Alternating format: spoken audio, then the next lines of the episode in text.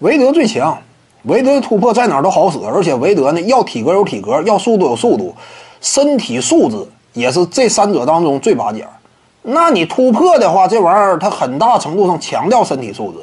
投篮你瘦点可以，突破的话你瘦了咔叽就费劲。你像韦德这种啊，身体强壮类型的，那他就肯定占优势，而且他属于要啥有啥，在突破领域，韦德几乎是对手不多，就包括勒布朗詹姆斯在内，他俩只能说呃各有擅长。詹姆斯擅长直线，靠着力量以及吨位冲撞呃冲击力进行突破，而韦德呢，擅长的是这种菱角型的、见缝插针类型的，四处寻找机会。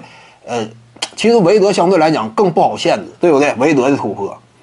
所以这三人当中，韦德突破肯定是最强。至于说排第二的呢，因为马努基诺比利啊，他的突破给人感觉很强，也是建立在什么？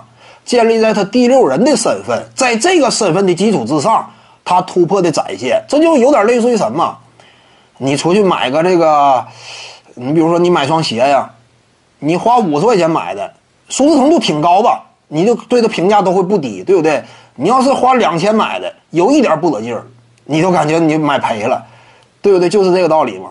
这个吉诺比利的突破呢，我认为不值得过分拔高。你比如当年在总决赛面对活塞啊，也是因为有另外两大牵制点，对不对？另外两大牵制点是托尼帕克和蒂姆邓肯，是对方的眼中钉、肉中刺，给你分担了压力。就好像热火时期克里斯波什，他为什么进攻机会相对轻松？韦德、詹姆斯，你见过什么时候没有人防他俩？但有时候波什是被放空的，就是经常我有机会投个中距离，对不对？波什啊，他经常有机会投相对轻松的出手吗，这就是什么？非常典型，对方的战术针对，防守端的整体的力量倾斜不在你这儿，所以吉诺比利这个突破为什么不应该被高估呢？道理就在这儿，他队内位置有限嘛。至于说他整体的得分产量也没有那么那么高，考虑到阿伦·艾弗森呢，联盟世界得分王，他的可能说半截篮这块给人印象更深一些，对不对？突破之后或者说呃变向之后啊，这样一种中距离出手印象更深一些。